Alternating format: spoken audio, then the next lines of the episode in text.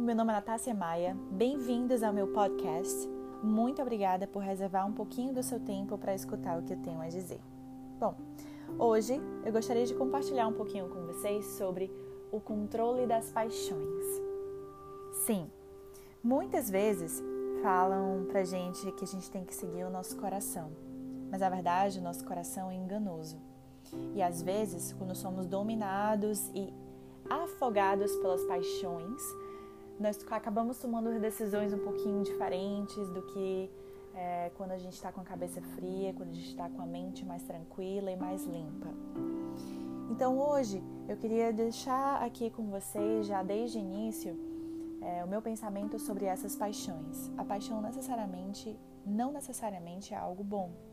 Quando você é tomado por essas paixões, seja por, por uma ideia, seja por, por alguém, seja é, por algo que você pratica, por uma filosofia de vida, qualquer coisa, ou até mesmo um estilo de vida, a sua visão fica turva, os seus, os seus ouvidos não conseguem ouvir bem, porque aquilo é, vai interessar muito mais a você provar aquela paixão, provar para as pessoas que aquela paixão é algo que você tem, que as pessoas também têm que seguir, do que até mesmo agir e tentar, e tentar se encher daquilo que você acredita para aí depois transbordar.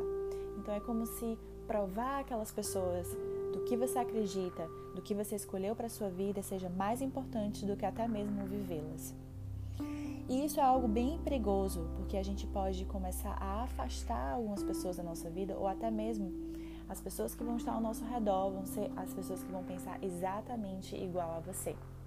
E isso pode também ser algo bem maléfico, podemos dizer assim. Isso quer dizer que você não está permitindo que as pessoas que pensam diferente de você sejam elas mesmas. Mas ao contrário disso, você acaba afastando-as, decidindo ter pessoas que pensam igual a você e que, e que tenham a mesma filosofia de, de vida que você, estejam perto de ti, e aí você acaba entrando na sua zona de conforto. Por isso, nós precisamos olhar para situações como se fossem uma terceira pessoa, observando os dois lados da moeda e tentando agir de uma maneira mais consciente e mais justa, inclusive. É, isso pode parecer utópico, mas não é. Exige autocontrole, desapego, paixão, compaixão, maturidade e, acima de tudo, prática. Eu seria capaz de, de ouvir alguém falar mal do Deus que eu amo? Eu seria capaz de ouvir de alguém uma ideia diferente do que eu acredito? Eu seria capaz de conviver com uma pessoa que pensa diferente de mim?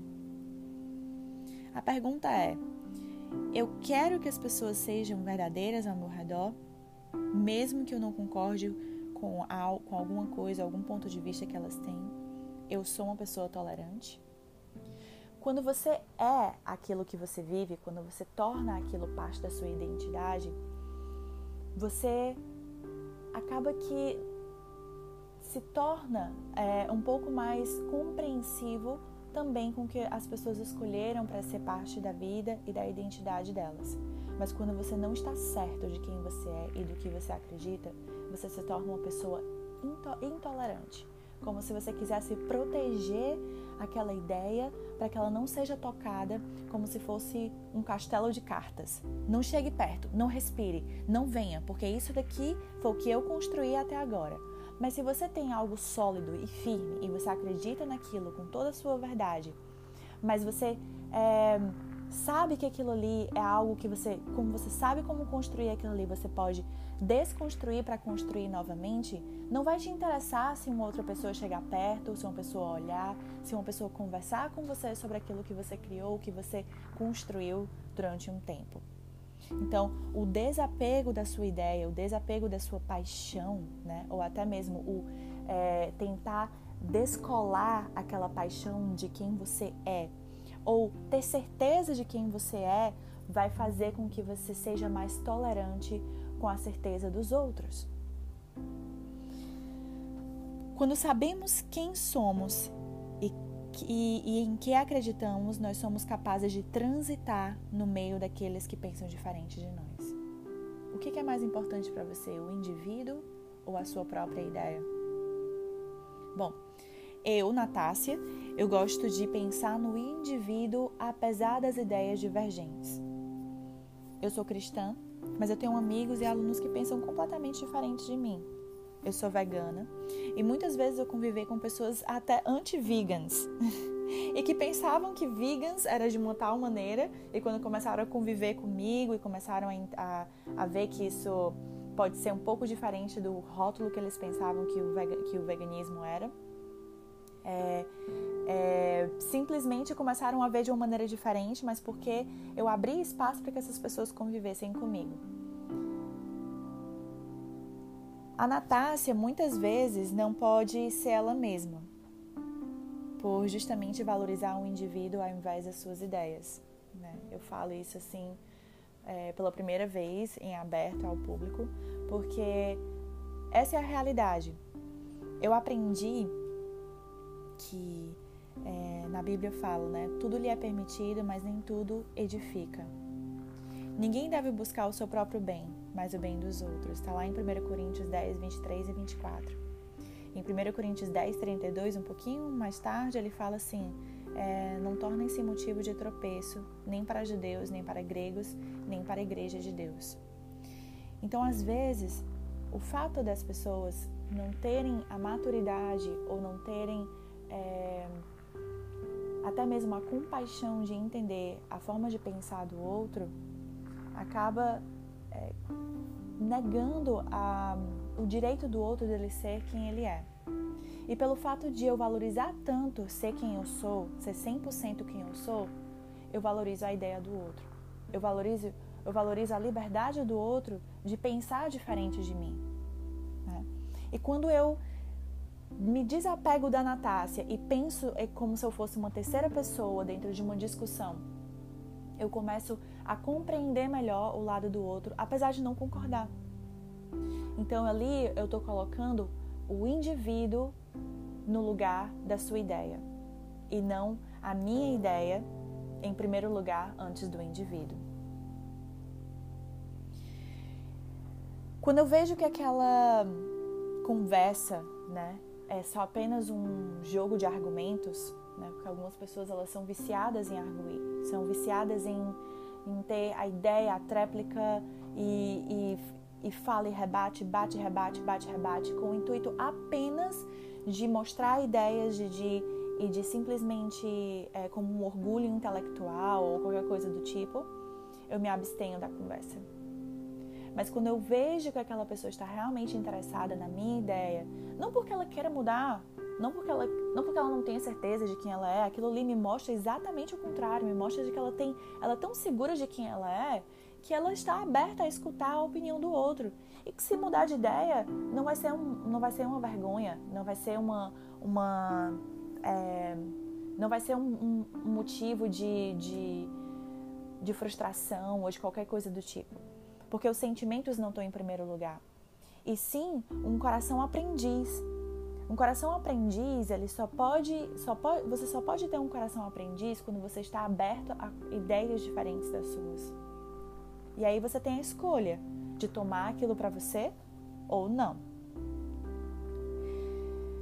E aí você me pergunta, mas peraí, Natasha, aquela parte que tu falou que tu não pode ser verdadeira e não pode ser 100% você. O que, é que você quer dizer com isso? Quer dizer que você prefere não ser verdadeira para estar ao redor das pessoas do que é, do que ser quem você é e, tipo, ah, a, nem, nem ligo para o que as pessoas pensam, nem ligo do que elas pensam e seja somente quem você é.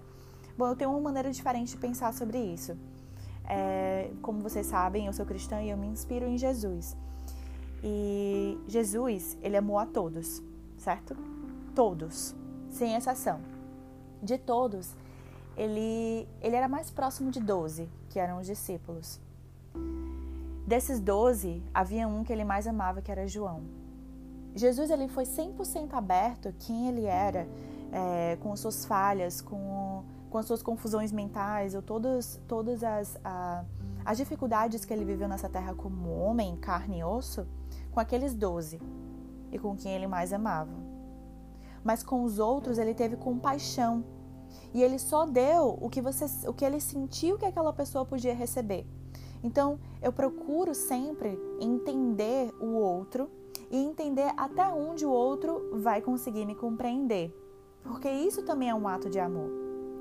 Quando eu percebo que aquela pessoa não está preparada para escutar o que eu tenho a dizer ou o meu pensamento acerca disso, eu prefiro, eu faço uma escolha. Eu prefiro a amizade ao invés de impor quem eu sou ou as minhas ou as minhas certezas ou as minhas ideias do que a nossa amizade.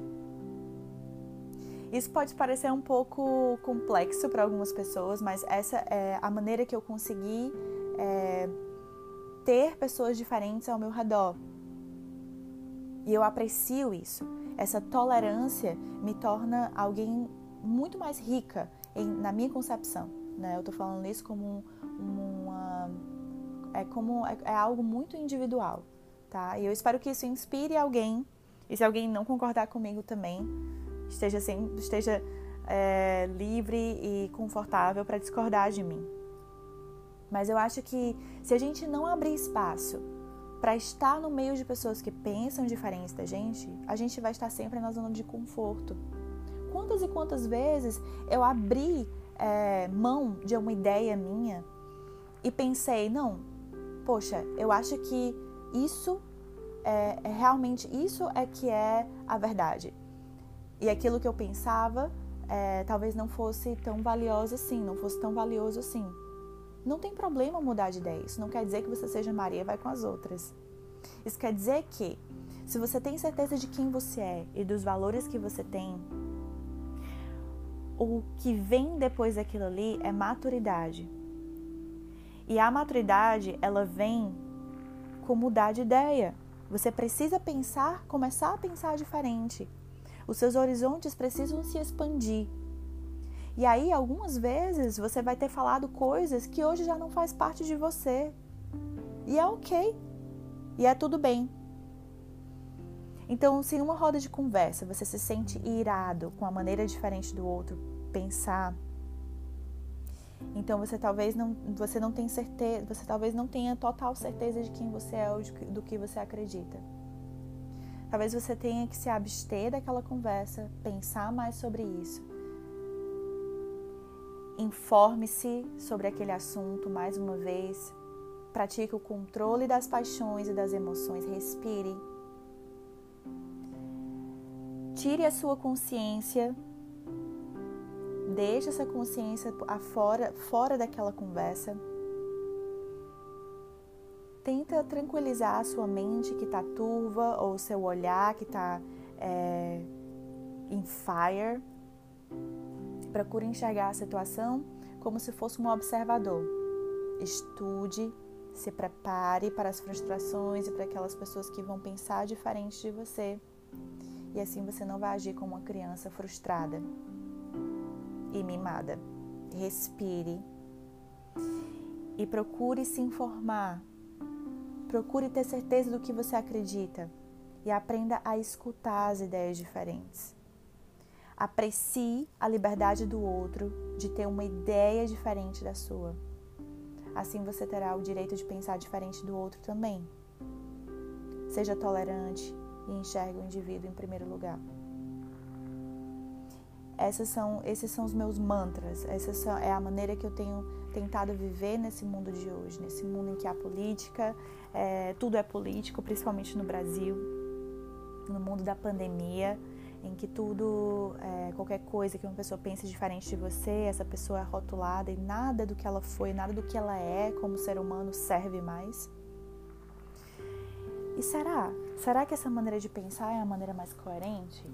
Será que a maneira de, dessa maneira de pensar é a maneira que tem mais compaixão, que tem mais amor? Será que eu sou capaz de, de, de conversar, de estar numa roda de conversas com pessoas que pensam diferente de mim? Muitas vezes eu precisei sentar numa mesa com uma pessoa que estava comendo um bife do meu lado. Eu vou deixar de amar aquela pessoa porque ela pensa diferente de mim? Muitas vezes eu já estive numa conversa com pessoas que falaram absurdos de Jesus aquilo ali me dói. Me dói sim, porque eu sou sim apaixonada por Jesus, mas eu preciso controlar essas minhas paixões. Eu preciso entender que entre as minhas paixões e quem eu sou e o que eu acredito, existe o indivíduo e a liberdade dele de pensar diferente de mim. Se eu posso escolher conviver com aquela pessoa ou não, pode, claro. Também é seu direito. Você precisa conviver, você precisa se casar com alguém que pensa diferente de você? Não. Mas aqui eu tô falando num termo geral. Aqui eu tô falando é, nos seus colegas de trabalho, até mesmo nas pessoas da sua família. Quando você vai para um jantar de família, muito provavelmente vão ter pessoas que pensam diferente de você. E aí aquelas pessoas, elas não valem nada diante da sua ideia? Diante da maneira que você escolheu viver? Eu vou lhe dizer uma coisa, muitas vezes, quando a gente aprende a escutar e quando a gente tem compaixão pelo outro e vê o indivíduo, apesar das, da, das escolhas de vida que ele fez, as nossas atitudes vão falar muito mais alto do que se for o contrário, do que se for, for, se você for se estressar, se você for bater boca, simplesmente colocar os argumentos para fora, simplesmente pelo, pelo desejo de mostrar que você está certo, simplesmente pelo desejo de, de enfiar a goela dentro a sua opinião. Isso, o que não, o que é isso se não ser completamente egoísta? Quando você acha que todo mundo tem que pensar igual a você. Essas são atitudes de uma criança mimada. Desculpa se eu estou sendo muito dura, mas uma das, das, uh, das coisas que eu tenho vivido ultimamente é esse esgaçar da maturidade. Quando eu comecei a ler coisas que me incomodam um pouco, quando eu comecei a procurar entender um pouco mais profundo algumas coisas, eu entendi que muitas vezes eu agia como uma criança mimada. Eu disse, ah, não, não quero. Eu batia o pé e começava a chorar e disse, ah, não quero, sai daqui. Fechava a porta e dizia que não queria mais ver ninguém. O que difere você, eu falei isso no meu episódio passado, no episódio 6, o que difere você, uma pessoa adulta, um ser humano adulto, de uma criança, são o controle das suas paixões e das suas emoções e da sua ira.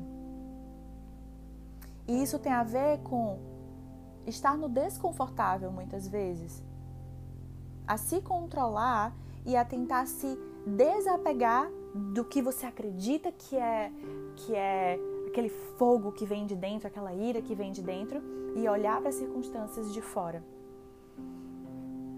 Jesus falou uma vez: ame o pecador, mas não ame o pecado a partir desse princípio foi que eu comecei a entender que, não querendo dizer que a ideia do outro é um pecado, mas eu comecei a entender que, poxa, ele foi capaz de amar pessoas que, que pecavam contra ele. E mesmo assim, ele foi capaz de amar. Senão, o que é isso senão o maior exemplo de amor? Amar aquele que pensa igual a você é muito fácil. Mas ter a compaixão de escutar e de aceitar a opinião do outro é, é desafiador. Mas isso vai te tornar uma pessoa muito mais madura, muito mais resiliente. É, às vezes isso acaba achando que ah, eu vou ter que aguentar qualquer coisa. Não, não é que você vai ter que aguentar qualquer coisa. Se a pessoa for não tiver também trazendo com a opinião dela com respeito, a sua opinião sendo agressivo, você tem total liberdade de simplesmente virar as costas e dizer: Não, eu não quero conversar sobre isso. Uma vez eu coloquei num post meu é, uma situação dessa, em que é, eu tenho uma colega né, do, do yoga aqui em Toronto, que ela, é, eu percebi isso nela, eu já falei isso pra ela, que ela tem muito esse orgulho intelectual. Então ela tem esse desejo de é, arguir. É um desejo dela de estar sempre no bate-boca, sempre querendo contra, contra bater a sua ideia, porque ela quer entrar na discussão, porque o que dá prazer a ela é isso, é, é a discussão. Mas é uma discussão vazia, é uma vontade de simplesmente discutir e, mo e mostrar o quão inteligente ela é e o quão informada ela é em qualquer situação. Existem pessoas assim, muito provavelmente você conhece alguém assim. E eu perco muita energia com isso, eu me sinto assim realmente sugada a minha energia com relação a isso. E uma vez, é, antes eu escutava, escutava, escutava e dava algumas respostas evasivas já para tentar evitar, porque eu sabia que dali não ia sair muita coisa. É diferente de quando uma pessoa senta para conversar com você e ela escuta e fala e genuinamente pergunta e tem uma conversa construtiva ali, né? Mas uma vez é, eu tomei coragem e falei assim: ó, eu não quero conversar sobre esse assunto. E a partir de hoje, eu não acho que nós duas temos maturidade suficiente para conversar sobre esse, esse tópico em específico. Então, eu não converso sobre esse assunto com você. E era, para quem tá curioso, né? O assunto era sobre veganismo. E, e aí eu falei assim, bem claro para ela: olha, eu não tenho interesse de te convencer da escolha que eu tomei para minha vida. A ela, será que você não quer, você tá é, fugindo da, das conversas difíceis, né? De, uh, difficult, um, ah, ela usa um termo que a gente usa muito aqui, que é hard talking. Não, não é hard talking. Ah, eu esqueci agora. Mas é como se fosse assim, você não, te, não você evita conversas difíceis. Eu falei para ela assim, olha, eu não tenho problema nenhum em pensar diferente de você. E eu não acho que isso está sendo uma conversa difícil, só acho que está sendo uma via de mão única. Então, por isso que eu, é, para que a gente não desgaste o nosso, a nossa convivência, eu acho que a gente tem é, vários outros assuntos que a gente pode conversar e que eu aprecio muito a sua presença, eu prefiro evitar esse assunto. E imediatamente ela parou e disse assim: tá, tudo bem, a gente pode não falar sobre isso. Assim, ok. E aí eu dei um, um próximo tópico para ela. E até hoje nós somos amigas, a gente conversa sobre outras coisas e a gente discute e ela entendeu a minha o meu approach, né, com relação à minha maneira de, de lidar com ideias diferentes, né? Se ela estiver interessada em me escutar e a gente é, respeitar uma ideia da outra, ok, a gente pode conversar sobre isso. Agora, se não, se ela está me agredindo e sendo é, incisiva em simplesmente é, colocar a ideia dela para fora como se a verdade dela fosse absoluta e dizendo que, que eu sou errada de uma maneira agressiva, aí sim o tópico está cancelado entre nós duas. então, essa foi a maneira que eu descobri. Você pode ter uma outra maneira de lidar sobre, com o assunto. Eu estou te dizendo que sim, muitas vezes você vai ter que lidar com situações desconfortáveis como essa. Se você, se, se você escolhe conviver com pessoas diferentes e que pensam diferentes de você. Porque eu escolhi que é muito simples, é muito fácil conviver com a galera yogi vegana, inclusive uma galera yogi vegana cristã, que não são muitos, tá? Então acho que por causa disso, é, por eu ter sempre é, tido essa, um pouco dessa dificuldade de ter é, aquela pessoa que pensa exatamente igual a minha, é que eu aprendi a, igual a mim, é que eu aprendi a me adaptar nessas situações e até mesmo a entender que é, eu, eu sou aquilo, como, por exemplo, eu fui a primeira vegana na minha família, eu também fui a primeira cristã na minha família, então eu precisei é, cristã no sentido de, de praticante, né? Porque a nossa cultura brasileira ela é uma cultura é, não 100%, mas nós temos o cristianismo em várias no nosso calendário, inclusive. Então é mais fácil as pessoas aceitarem. Mas o fato de eu ter começado a ir para a igreja, de começar a ler a Bíblia e tudo mais, eu fui a primeira dentro da minha família, pai, mãe, irmão. E quando eu fui vegana também eu fui a primeira entre a minha família, os meus amigos. E também fui a primeira da minha igreja a começar a praticar yoga. Então eu precisei lidar um pouquinho com esse desconfortável é, várias vezes, várias vezes quando as pessoas me questionavam se a minha escolha estava certa ou não. E quando eu fui questionada se a minha escolha estava certa ou não, eu precisei ter certeza de quem eu era e da escolha que eu estava fazendo. Quando você convive com pessoas que pensam igual a você, você nunca vai ter a certeza se o que você está vivendo é o correto, é o certo, é o melhor para você. É igual que é, você está vestindo uma cor amarela numa luz amarela. Você nunca vai saber o que é uma outra cor se você tiver apenas uma luz. Agora, se você tiver uma luz neutra, se você se colocar em diferentes ambientes, você vai começar a perceber a nuance dessas cores. e você vai começar a ver que existem outras cores. E aí, tudo bem se você quiser trocar de cor. Ou tudo bem você manter naquela cor que você acredita. Então não tenha medo de ser quem você é. Apenas para isso você precisa parar de ser uma criança que não sabe lidar com as frustrações. Ou então uma adolescente que não sabe lidar com as frustrações e apenas bate a porta na cara dos pais e não quer conversa, não quer, é, não quer lidar com o difícil, com o desconfortável. Então, uma das técnicas práticas, né? Eu sempre gosto de dar técnicas práticas, é... e essa não é nova, é respirar. Tudo a gente volta para a respiração. A gente precisa acalmar a mente. A gente precisa trazer para o que tirar do, do lúdico, tirar do que é mais difícil, né? Que é o pensamento, que é a coisa que, não, que a gente não consegue tocar, para o que você consegue tocar, que é o seu corpo. Então, respire leia sobre assuntos diferentes, pesquise sobre assuntos diferentes e quando o seu coração começar a palpitar, respire. Mude primeiro o padrão do seu corpo para que você possa mudar o seu padrão mental. Se desapegue das suas paixões, controle as suas paixões. Não deixe a sua paixão te consumir. Uma vez me perguntaram, é, mas Natácia, você acha que o que, que você acha de um casamento que cai na rotina?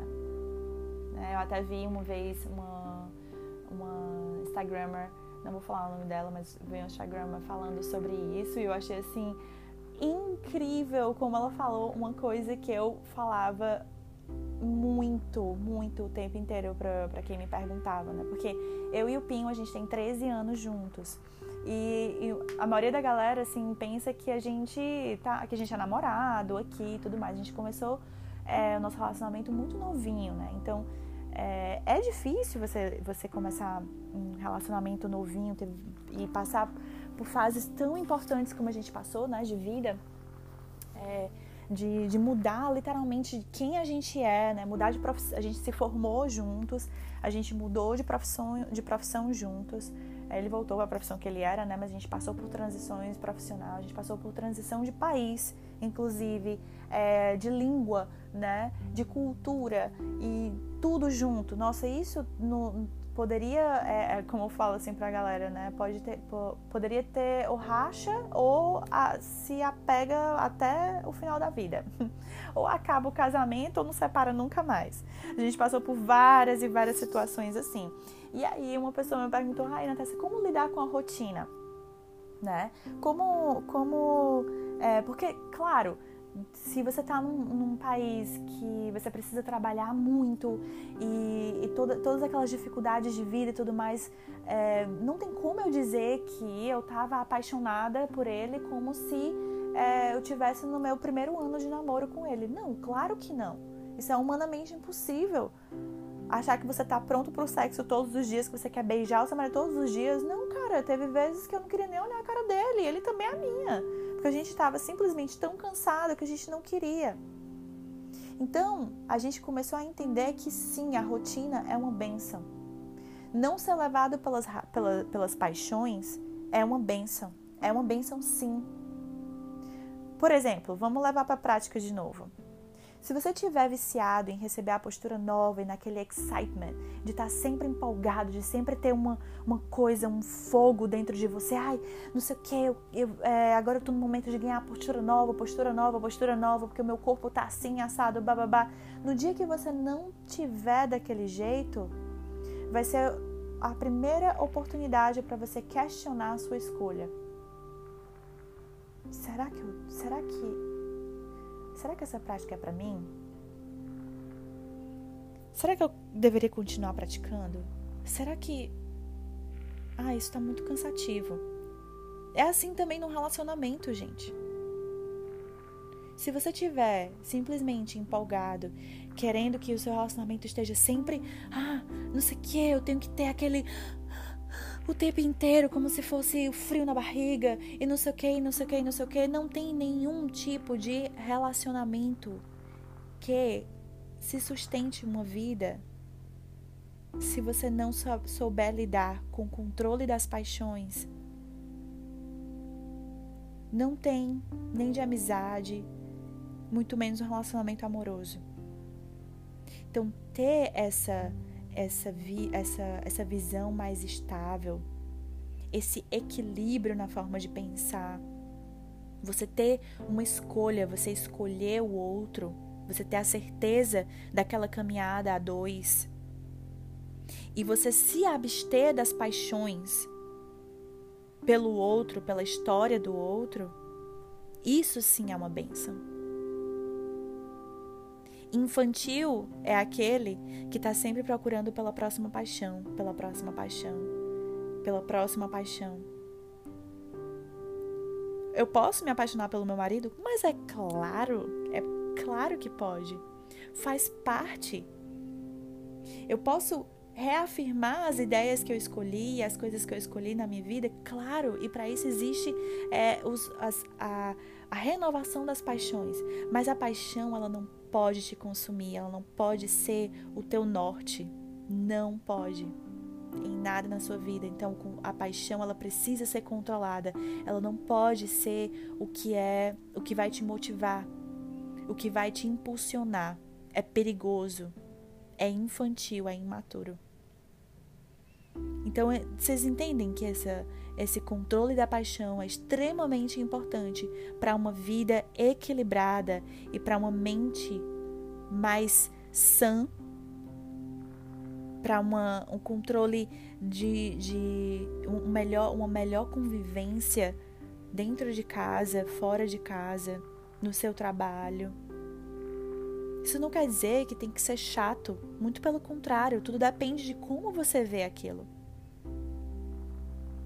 Mas pode ser uma benção. Se você tiver sempre, sempre motivado pela paixão, você vai querer, primeiro de tudo, convencer o outro de que você está certo. Simplesmente você acreditar que aquilo é o melhor para você e que talvez aquela ideia seja a ideia que o, o outro quer acreditar e tudo bem com isso, não seja suficiente para você. Então você é alguém que talvez esteja sendo motivado pelas suas paixões. Se você está questionando o seu relacionamento porque você não porque você viu na outra pessoa, você teve uma atração física pela outra pessoa que está no seu trabalho, que você está si, simplesmente se deixando levar pelas suas paixões físicas é, por uma outra pessoa, eu sinto muito lhe dizer que você está fadado a esse erro de novo e de novo e de novo. Mesmo que você saia do relacionamento que você tá, se você for motivado a sair do relacionamento que você tá por causa disso, você vai sofrer essa mesma coisa com outro relacionamento e quantos relacionamentos você precisar entrar. Se você estiver questionando a sua prática, porque você está numa postura há um ano, um ano e meio, sinto muito. Mas talvez você, a sua prática não esteja sendo uma ferramenta é, para você, esteja sendo uma coisa muito mais rasa. E aí, de repente, você tem que voltar para o princípio e entender por que, que eu pratico. É para ganhar postura?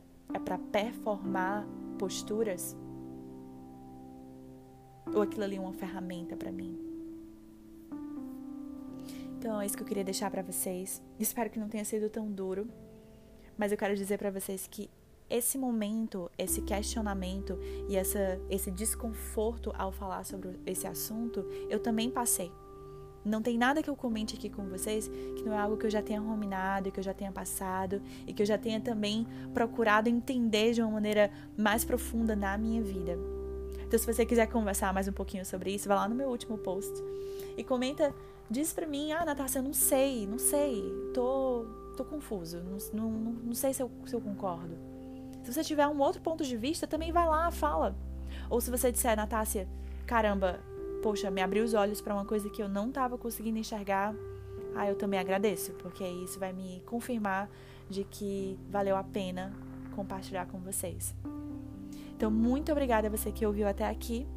Espero que tenha acrescentado um pouquinho na sua vida. Um grande beijo e até o próximo episódio.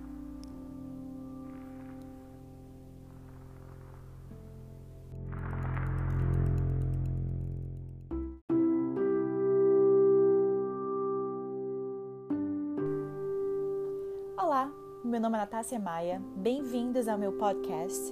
Muito obrigada por reservar um pouquinho do seu tempo para escutar o que eu tenho a dizer. Bom, hoje eu gostaria de compartilhar um pouquinho com vocês sobre o controle das paixões. Sim, muitas vezes falam pra gente que a gente tem que seguir o nosso coração, mas a verdade, o nosso coração é enganoso. E às vezes, quando somos dominados e afogados pelas paixões, nós acabamos tomando decisões um pouquinho diferentes do que é, quando a gente está com a cabeça fria, quando a gente está com a mente mais tranquila e mais limpa. Então hoje eu queria deixar aqui com vocês, já desde o início, é, o meu pensamento sobre essas paixões. A paixão necessariamente, não necessariamente é algo bom. Quando você é tomado por essas paixões, seja por, por uma ideia, seja por, por alguém, seja é, por algo que você pratica, por uma filosofia de vida, qualquer coisa, ou até mesmo um estilo de vida, a sua visão fica turva, os seus, os seus ouvidos não conseguem ouvir bem, porque aquilo é, vai interessar muito mais a você provar aquela paixão, provar para as pessoas que aquela paixão é algo que você tem, que as pessoas também têm que seguir, do que até mesmo agir e tentar, e tentar se encher daquilo que você acredita para ir depois transbordar. Então é como se provar aquelas pessoas do que você acredita, do que você escolheu para sua vida seja mais importante do que até mesmo vivê-las. E isso é algo bem perigoso, porque a gente pode começar a afastar algumas pessoas da nossa vida ou até mesmo as pessoas que vão estar ao nosso redor vão ser as pessoas que vão pensar exatamente igual a você. E isso pode também ser algo bem maléfico, podemos dizer assim. Isso quer dizer que você não está permitindo que as pessoas que pensam diferente de você sejam elas mesmas. Mas ao contrário disso, você acaba afastando-as, decidindo ter pessoas que pensam igual a você e que, e que tenham a mesma filosofia de vida que você, estejam perto de ti, e aí você acaba entrando na sua zona de conforto. Por isso, nós precisamos olhar para situações como se fossem uma terceira pessoa, observando os dois lados da moeda e tentando agir de uma maneira mais consciente e mais justa, inclusive. É, isso pode parecer utópico, mas não é. Exige autocontrole, desapego, paixão, compaixão, maturidade e, acima de tudo, prática. Eu seria capaz de, de ouvir alguém falar mal do Deus que eu amo? Eu seria capaz de ouvir de alguém uma ideia diferente do que eu acredito? Eu seria capaz de conviver com uma pessoa que pensa diferente de mim? A pergunta é: eu quero que as pessoas sejam verdadeiras ao meu redor, mesmo que eu não concorde com, com alguma coisa, algum ponto de vista que elas têm? Eu sou uma pessoa tolerante? Quando você é aquilo que você vive, quando você torna aquilo parte da sua identidade, você acaba que se torna é, um pouco mais compreensivo também com o que as pessoas escolheram para ser parte da vida e da identidade delas. Mas quando você não está certo de quem você é e do que você acredita, você se torna uma pessoa intolerante como se você quisesse proteger aquela ideia para que ela não seja tocada como se fosse um castelo de cartas. Não chegue perto, não respire, não venha, porque isso daqui foi o que eu construí até agora. Mas se você tem algo sólido e firme e você acredita naquilo com toda a sua verdade, mas você é, sabe que aquilo ali é algo que você, como você sabe como construir aquilo ali, você pode desconstruir para construir novamente, não vai te interessar se uma outra pessoa chegar perto, se uma pessoa olhar, se uma pessoa conversar com você sobre aquilo que você criou, que você construiu durante um tempo. Então, o desapego da sua ideia, o desapego da sua paixão, né, ou até mesmo o é, tentar descolar aquela paixão de quem você é, ou ter certeza de quem você é, vai fazer com que você seja mais tolerante com a certeza dos outros. Quando sabemos quem somos e, e, e, em que acreditamos, nós somos capazes de transitar no meio daqueles que pensam diferente de nós. O que é mais importante para você, o indivíduo ou a sua própria ideia? Bom, eu, Natácia, eu gosto de pensar no indivíduo apesar das ideias divergentes. Eu sou cristã, mas eu tenho amigos e alunos que pensam completamente diferente de mim. Eu sou vegana e muitas vezes eu convivi com pessoas até anti-vegans e que pensavam que vegans era de uma tal maneira e quando começaram a conviver comigo e começaram a, a, a ver que isso pode ser um pouco diferente do rótulo que eles pensavam que o, que o veganismo era, é, é, simplesmente começaram a ver de uma maneira diferente, mas porque eu abri espaço para que essas pessoas convivessem comigo. A Natácia muitas vezes não pode ser ela mesma, por justamente valorizar um indivíduo ao invés das suas ideias. Né? Eu falo isso assim é, pela primeira vez em aberto ao público, porque essa é a realidade. Eu aprendi que é, na Bíblia fala, né? Tudo lhe é permitido, mas nem tudo edifica. Ninguém deve buscar o seu próprio bem, mas o bem dos outros. Está lá em 1 Coríntios 10, 23 e 24. Em 1 Coríntios 10, 32, um pouquinho mais tarde, ele fala assim: é, Não tornem-se motivo de tropeço, nem para judeus, nem para gregos, nem para a igreja de Deus.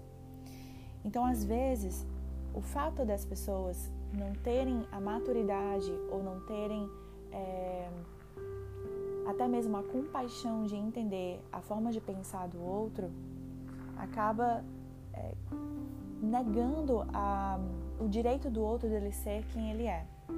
E pelo fato de eu valorizar tanto ser quem eu sou, ser 100% quem eu sou, eu valorizo a ideia do outro. Eu valorizo, eu valorizo a liberdade do outro de pensar diferente de mim. Né? E quando eu me desapego da Natácia e penso é como se eu fosse uma terceira pessoa dentro de uma discussão, eu começo a compreender melhor o lado do outro, apesar de não concordar. Então ali eu estou colocando o indivíduo no lugar da sua ideia e não a minha ideia em primeiro lugar antes do indivíduo.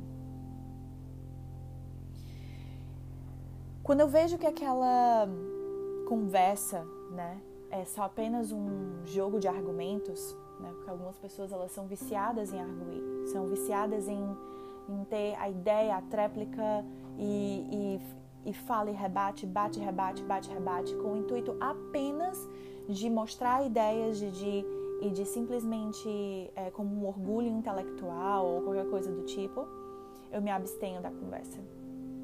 Mas quando eu vejo que aquela pessoa está realmente interessada na minha ideia, não porque ela queira mudar, não porque ela não porque ela não tenha certeza de quem ela é, aquilo ali me mostra exatamente o contrário, me mostra de que ela tem, ela é tão segura de quem ela é, que ela está aberta a escutar a opinião do outro.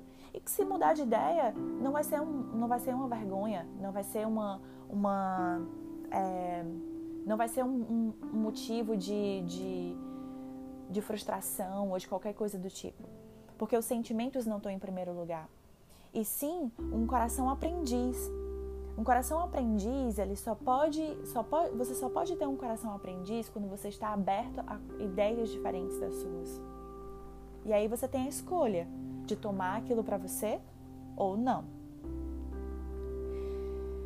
E aí você me pergunta, mas peraí, Natácia, aquela parte que tu falou que tu não pode ser verdadeira e não pode ser 100% você. O que, é que você quer dizer com isso? Quer dizer que você prefere não ser verdadeira para estar ao redor das pessoas do que é, do que ser quem você é e tipo ah nem, nem ligo para o que as pessoas pensam nem ligo do que elas pensam e seja somente quem você é. Bom eu tenho uma maneira diferente de pensar sobre isso. É, como vocês sabem eu sou cristã e eu me inspiro em Jesus. E Jesus ele amou a todos certo? Todos sem exceção. De todos ele, ele era mais próximo de doze, que eram os discípulos. Desses doze, havia um que ele mais amava, que era João. Jesus ele foi 100% aberto quem ele era, é, com as suas falhas, com, com as suas confusões mentais, ou todas, todas as, a, as dificuldades que ele viveu nessa terra como homem, carne e osso, com aqueles doze e com quem ele mais amava. Mas com os outros ele teve compaixão E ele só deu o que você, o que ele sentiu que aquela pessoa podia receber. Então, eu procuro sempre entender o outro e entender até onde o outro vai conseguir me compreender. Porque isso também é um ato de amor. Quando eu percebo que aquela pessoa não está preparada para escutar o que eu tenho a dizer ou o meu pensamento acerca disso, eu prefiro, eu faço uma escolha. Eu prefiro a amizade ao invés de impor quem eu sou ou as minhas ou as minhas certezas ou as minhas ideias do que a nossa amizade. Isso pode parecer um pouco complexo para algumas pessoas, mas essa é a maneira que eu consegui é, ter pessoas diferentes ao meu redor. E eu aprecio isso. Essa tolerância me torna alguém muito mais rica em, na minha concepção. Né? Eu estou falando isso como uma, é como é, é algo muito individual tá? E eu espero que isso inspire alguém. E se alguém não concordar comigo também, esteja, sem, esteja é, livre e confortável para discordar de mim. Mas eu acho que se a gente não abrir espaço para estar no meio de pessoas que pensam diferente da gente, a gente vai estar sempre na zona de conforto. Quantas e quantas vezes eu abri é, mão de uma ideia minha e pensei, não, poxa, eu acho que isso é, é realmente isso é que é a verdade. E aquilo que eu pensava é, talvez não fosse tão valioso assim, não fosse tão valioso assim. Não tem problema mudar de ideia. Isso não quer dizer que você seja Maria vai com as outras. Isso quer dizer que, se você tem certeza de quem você é e dos valores que você tem, o que vem depois daquilo ali é maturidade. E a maturidade, ela vem com mudar de ideia. Você precisa pensar, começar a pensar diferente. Os seus horizontes precisam se expandir. E aí, algumas vezes, você vai ter falado coisas que hoje já não faz parte de você. E é ok. E é tudo bem. Então, se em uma roda de conversa você se sente irado com a maneira diferente do outro pensar, então você talvez não, você não tem certeza, você talvez não tenha total certeza de quem você é ou de, do que você acredita.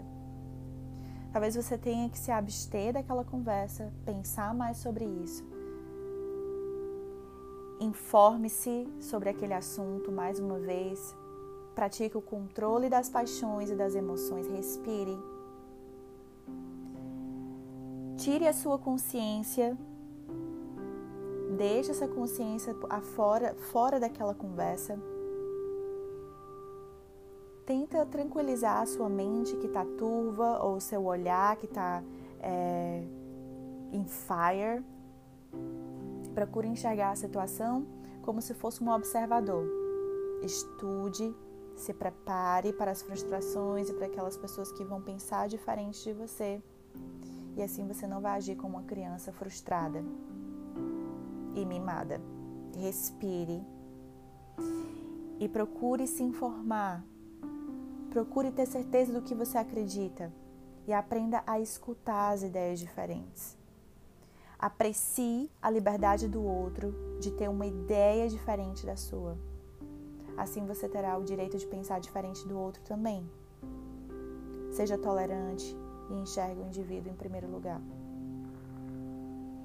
Essas são, esses são os meus mantras, essa é a maneira que eu tenho tentado viver nesse mundo de hoje, nesse mundo em que há política, é, tudo é político, principalmente no Brasil, no mundo da pandemia, em que tudo, é, qualquer coisa que uma pessoa pense diferente de você, essa pessoa é rotulada e nada do que ela foi, nada do que ela é como ser humano serve mais. E será? Será que essa maneira de pensar é a maneira mais coerente? Será que a maneira de, dessa maneira de pensar é a maneira que tem mais compaixão, que tem mais amor? Será que eu sou capaz de, de, de conversar e de estar numa roda de conversas com pessoas que pensam diferente de mim? Muitas vezes eu precisei sentar numa mesa com uma pessoa que estava comendo um bife do meu lado. Eu vou deixar de amar aquela pessoa porque ela pensa diferente de mim? Muitas vezes eu já estive numa conversa com pessoas que falaram absurdos de Jesus aquilo ali me dói. Me dói sim, porque eu sou sim apaixonada por Jesus, mas eu preciso controlar essas minhas paixões. Eu preciso entender que entre as minhas paixões e quem eu sou e o que eu acredito, existe o indivíduo e a liberdade dele de pensar diferente de mim. Se eu posso escolher conviver com aquela pessoa ou não, pode, claro. Também é seu direito. Você precisa conviver, você precisa se casar com alguém que pensa diferente de você? Não. Mas aqui eu tô falando num termo geral. Aqui eu tô falando é, nos seus colegas de trabalho, até mesmo nas pessoas da sua família. Quando você vai para um jantar de família, muito provavelmente vão ter pessoas que pensam diferente de você. E aí aquelas pessoas, elas não valem nada diante da sua ideia? Diante da maneira que você escolheu viver? Eu vou lhe dizer uma coisa, muitas vezes, quando a gente aprende a escutar e quando a gente tem compaixão pelo outro e vê o indivíduo, apesar das, da, das escolhas de vida que ele fez, as nossas atitudes vão falar muito mais alto do que se for o contrário, do que se for, for, se você for se estressar, se você for bater boca, simplesmente colocar os argumentos para fora, simplesmente pelo, pelo desejo de mostrar que você está certo, simplesmente pelo desejo de, de enfiar a goela dentro a sua opinião. Isso, o que não, o que é isso se não ser completamente egoísta? Quando você acha que todo mundo tem que pensar igual a você.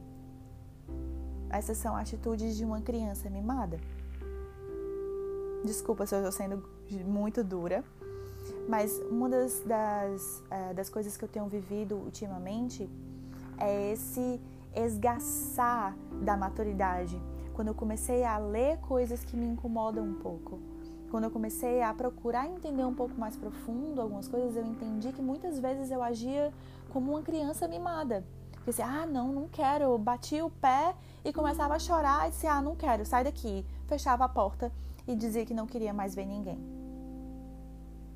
O que difere você, eu falei isso no meu episódio passado, no episódio 6, o que difere você uma pessoa adulta, um ser humano adulto, de uma criança, são o controle das suas paixões e das suas emoções e da sua ira. E isso tem a ver com estar no desconfortável muitas vezes, a se controlar e a tentar se desapegar do que você acredita que é que é aquele fogo que vem de dentro, aquela ira que vem de dentro e olhar para as circunstâncias de fora. Jesus falou uma vez: ame o pecador, mas não ame o pecado. A partir desse princípio foi que eu comecei a entender que, não querendo dizer que a ideia do outro é um pecado, mas eu comecei a entender que, poxa, ele foi capaz de amar pessoas que, que pecavam contra ele. E mesmo assim, ele foi capaz de amar. Senão, o que é isso senão o maior exemplo de amor? Amar aquele que pensa igual a você é muito fácil. Mas ter a compaixão de escutar e de aceitar a opinião do outro é, é desafiador. Mas isso vai te tornar uma pessoa muito mais madura, muito mais resiliente. É, às vezes isso acaba achando que ah, eu vou ter que aguentar qualquer coisa. Não, não é que você vai ter que aguentar qualquer coisa. Se a pessoa for não tiver também trazendo com a opinião dela com respeito, a sua opinião, sendo agressivo, você tem total liberdade de simplesmente virar as costas e dizer não, eu não quero conversar sobre isso. Uma vez eu coloquei num post meu é, uma situação dessa em que é, eu tenho uma colega né, do, do yoga aqui em Toronto, que ela, é, eu percebi isso nela, eu já falei isso para ela, que ela tem muito esse orgulho intelectual, então ela tem esse desejo de é, arguir, é um desejo dela de estar sempre no bate-boca, sempre querendo contra, contra bater a sua ideia, porque ela quer entrar na discussão, porque o que dá prazer a ela é isso, é, é a discussão. Mas é uma discussão vazia, é uma vontade de simplesmente discutir e, mo e mostrar o quão inteligente ela é e o quão informada ela é em qualquer situação. Existem pessoas assim, muito provavelmente você conhece alguém assim. E eu perco muita energia com isso, eu me sinto assim realmente sugada a minha energia com relação a isso. E uma vez, é, antes eu escutava, escutava, escutava e dava algumas respostas evasivas já para tentar evitar, porque eu sabia que dali não ia sair muita coisa. É diferente de quando uma pessoa senta para conversar com você e ela escuta e fala e genuinamente pergunta e tem uma conversa construtiva ali, né? Mas uma vez é, eu tomei coragem e falei assim: ó, eu não quero conversar sobre esse assunto e a partir de hoje, eu não acho que nós duas temos maturidade suficiente para conversar sobre esse, esse tópico em específico. Então, eu não converso sobre esse assunto com você. E era, para quem está curioso, né? O assunto era sobre veganismo. E, e aí eu falei assim, bem claro para ela: olha, eu não tenho interesse de te convencer da escolha que eu tomei para minha vida. Aí ela, será que você não quer, você tá é, fugindo da, das conversas difíceis, né? De, uh, dif, difficult, um, ah, ela usa um termo que a gente usa muito aqui, que é hard talking. Não, não é hard talking. Ah, eu esqueci agora. Mas é como se fosse assim, você não, te, não você evita conversas difíceis. Eu falei para ela assim, olha, eu não tenho problema nenhum em pensar diferente de você. E eu não acho que isso está sendo uma conversa difícil, só acho que está sendo uma via de mão única. Então, por isso que eu, é, para que a gente não desgaste o nosso, a nossa convivência, eu acho que a gente tem é, vários outros assuntos que a gente pode conversar e que eu aprecio muito a sua presença, eu prefiro evitar esse assunto. E imediatamente ela parou e disse assim: tá, tudo bem, a gente pode não falar sobre isso. Assim, ok. E aí eu dei um, um próximo tópico para ela. E até hoje nós somos amigas, a gente conversa sobre outras coisas e a gente discute e ela entendeu a minha o meu approach, né, com relação à minha maneira de, de lidar com ideias diferentes, né? Se ela estiver interessada em me escutar e a gente é, respeitar uma ideia da outra, ok, a gente pode conversar sobre isso. Agora, se não, se ela está me agredindo e sendo é, incisiva em simplesmente é, colocar a ideia dela para fora como se a verdade dela fosse absoluta e dizendo que, que eu sou errada de uma maneira agressiva, aí sim o tópico está cancelado entre nós duas. então, essa foi a maneira que eu descobri. Você pode ter uma outra maneira de lidar sobre, com o assunto. Eu estou te dizendo que, sim, muitas vezes você vai ter que lidar com situações desconfortáveis como essa. Se você, se, se você escolhe conviver com pessoas diferentes e que pensam diferentes de você porque eu escolhi que é muito simples, é muito fácil conviver com a galera yogi vegana, inclusive uma galera yogi vegana cristã, que não são muitos, tá? Então acho que por causa disso, é, por eu ter sempre é, tido essa, um pouco dessa dificuldade de ter é, aquela pessoa que pensa exatamente igual a minha, é que eu aprendi a, igual a mim, é que eu aprendi a me adaptar nessas situações e até mesmo a entender que é, eu, eu sou aquilo, como, por exemplo, eu fui a primeira vegana na minha família, eu também fui a primeira cristã na minha família, então eu precisei é, cristã no sentido de, de praticante, né? Porque a nossa cultura brasileira ela é uma cultura é, não 100%, mas nós temos o cristianismo em várias no nosso calendário, inclusive. Então é mais fácil as pessoas aceitarem. Mas o fato de eu ter começado a ir para a igreja, de começar a ler a Bíblia e tudo mais, eu fui a primeira dentro da minha família, pai, mãe, irmão. E quando eu fui vegana também eu fui a primeira entre a minha família, os meus amigos. E também fui a primeira da minha igreja a começar a praticar yoga. Então eu precisei lidar um pouquinho com esse desconfortável é, várias vezes, várias vezes quando as pessoas me questionavam se a minha escolha estava certa ou não. E quando eu fui questionada se a minha escolha estava certa ou não, eu precisei ter certeza de quem eu era e da escolha que eu estava fazendo. Quando você convive com pessoas que pensam igual a você, você nunca vai ter a certeza se o que você está vivendo é o correto, é o certo, é o melhor para você. É igual que é, você está vestindo uma cor amarela numa luz amarela. Você nunca vai saber o que é uma outra cor se você tiver apenas uma luz. Agora, se você tiver uma luz neutra, se você se colocar em diferentes ambientes, você vai começar a perceber a nuance dessas cores. e você vai começar a ver que existem outras cores. E aí, tudo bem se você quiser trocar de cor. Ou tudo bem você manter naquela cor que você acredita. Então não tenha medo de ser quem você é. Apenas para isso você precisa parar de ser uma criança que não sabe lidar com as frustrações. Ou então uma adolescente que não sabe lidar com as frustrações e apenas bate a porta na cara dos pais e não quer conversa, não quer, é, não quer lidar com o difícil, com o desconfortável. Então, uma das técnicas práticas, né? Eu sempre gosto de dar técnicas práticas, é... e essa não é nova, é respirar. Tudo a gente volta para a respiração.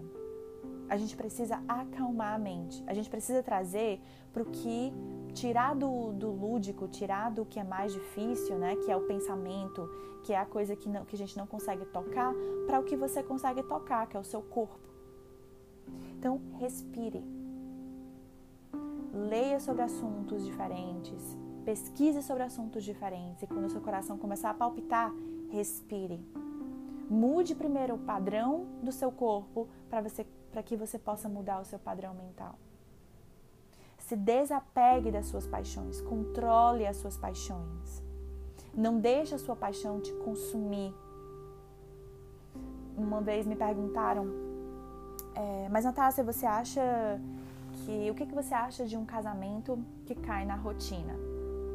É, eu até vi uma vez uma, uma Instagrammer não vou falar o nome dela, mas veio um Instagram falando sobre isso e eu achei assim incrível como ela falou uma coisa que eu falava muito, muito o tempo inteiro para quem me perguntava, né? Porque eu e o Pinho, a gente tem 13 anos juntos.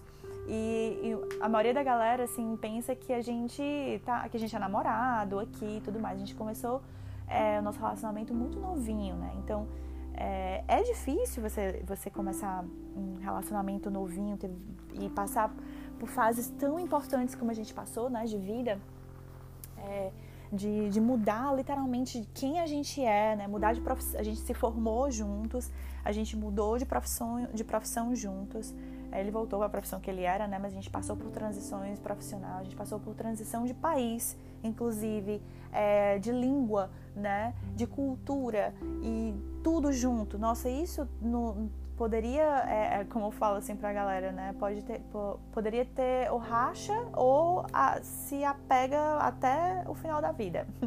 ou acaba o casamento ou não separa nunca mais. A gente passou por várias e várias situações assim. E aí uma pessoa me perguntou, ai, Natácia, como lidar com a rotina? Né?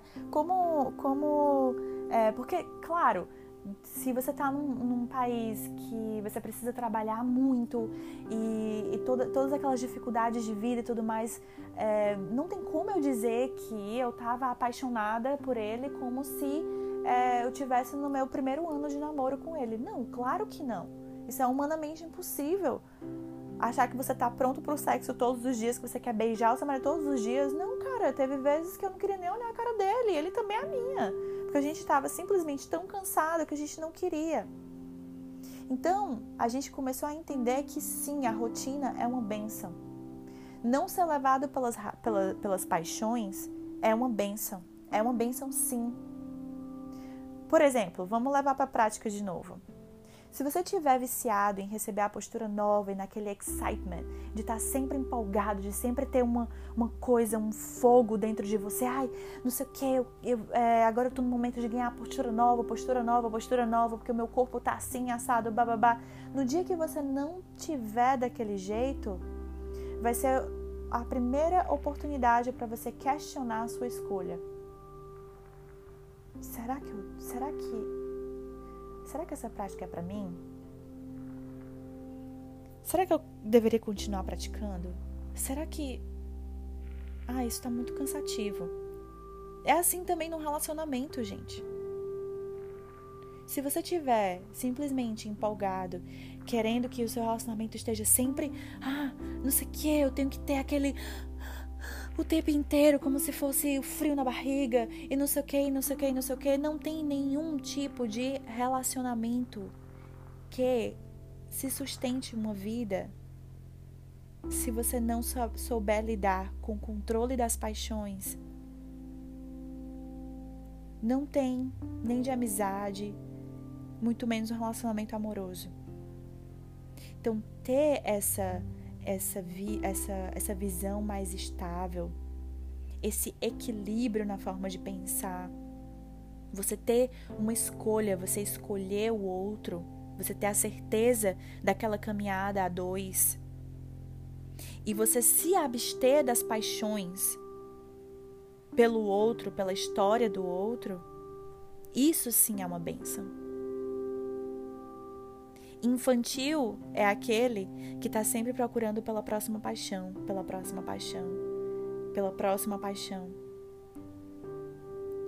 Eu posso me apaixonar pelo meu marido? Mas é claro, é claro que pode. Faz parte. Eu posso reafirmar as ideias que eu escolhi, as coisas que eu escolhi na minha vida? Claro, e para isso existe é, os, as, a, a renovação das paixões. Mas a paixão, ela não pode te consumir, ela não pode ser o teu norte. Não pode. Em nada na sua vida. Então, a paixão, ela precisa ser controlada. Ela não pode ser o que é, o que vai te motivar, o que vai te impulsionar. É perigoso, é infantil, é imaturo. Então, é, vocês entendem que essa, esse controle da paixão é extremamente importante para uma vida equilibrada e para uma mente mais sã, para um controle de, de um melhor, uma melhor convivência dentro de casa, fora de casa, no seu trabalho. Isso não quer dizer que tem que ser chato, muito pelo contrário, tudo depende de como você vê aquilo mas pode ser uma bênção. Se você tiver sempre, sempre motivado pela paixão, você vai querer, primeiro de tudo, convencer o outro de que você está certo. Simplesmente você acreditar que aquilo é o melhor para você e que talvez aquela ideia seja a ideia que o, o outro quer acreditar e tudo bem com isso, não seja suficiente para você. Então você é alguém que talvez esteja sendo motivado pelas suas paixões. Se você está questionando o seu relacionamento porque você não. Porque você viu na outra pessoa, você teve uma atração física pela outra pessoa que está no seu trabalho, que você está si, simplesmente se deixando levar pelas suas paixões físicas é, por uma outra pessoa, eu sinto muito lhe dizer que você está fadado a esse erro de novo e de novo e de novo. Mesmo que você saia do relacionamento que você está, se você for motivado a sair do relacionamento que você está por causa disso, você vai sofrer essa mesma coisa com outro relacionamento e quantos relacionamentos você precisar entrar. Se você estiver questionando a sua prática, porque você está numa postura há um ano, um ano e meio, sinto muito mas talvez você, a sua prática não esteja sendo uma ferramenta é, para você, esteja sendo uma coisa muito mais rasa. E aí, de repente, você tem que voltar para o princípio e entender por que, que eu pratico. É para ganhar postura? É para performar posturas? Ou aquilo ali é uma ferramenta para mim? Então, é isso que eu queria deixar para vocês. Espero que não tenha sido tão duro, mas eu quero dizer para vocês que esse momento, esse questionamento e essa, esse desconforto ao falar sobre esse assunto, eu também passei. Não tem nada que eu comente aqui com vocês que não é algo que eu já tenha ruminado, que eu já tenha passado e que eu já tenha também procurado entender de uma maneira mais profunda na minha vida. Então, se você quiser conversar mais um pouquinho sobre isso, vai lá no meu último post e comenta, diz pra mim, ah, Natasha, eu não sei, não sei, tô, tô confuso, não, não, não sei se eu, se eu concordo. Se você tiver um outro ponto de vista, também vai lá, fala. Ou se você disser, Natácia, caramba, poxa, me abriu os olhos para uma coisa que eu não estava conseguindo enxergar, ah, eu também agradeço, porque isso vai me confirmar de que valeu a pena compartilhar com vocês. Então, muito obrigada a você que ouviu até aqui. Espero que tenha acrescentado um pouquinho na sua vida. Um grande beijo e até o próximo episódio.